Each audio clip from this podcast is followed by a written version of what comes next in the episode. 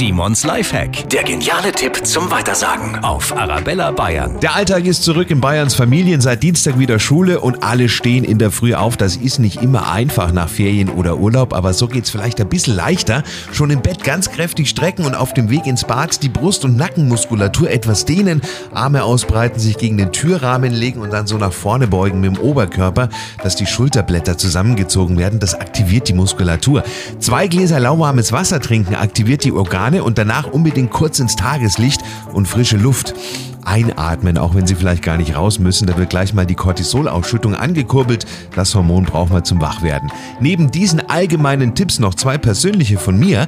Eiskaltes Wasser ins Waschbecken füllen und einmal mit dem Gesicht richtig eintauchen und danach noch ein paar Liegestütze machen. Das hilft mir um kurz vor vier morgens eigentlich jeden Tag. Simons Lifehack, jede Woche gibt's einen neuen, auch immer noch mal zum Nachhören auf arabellabayern.de.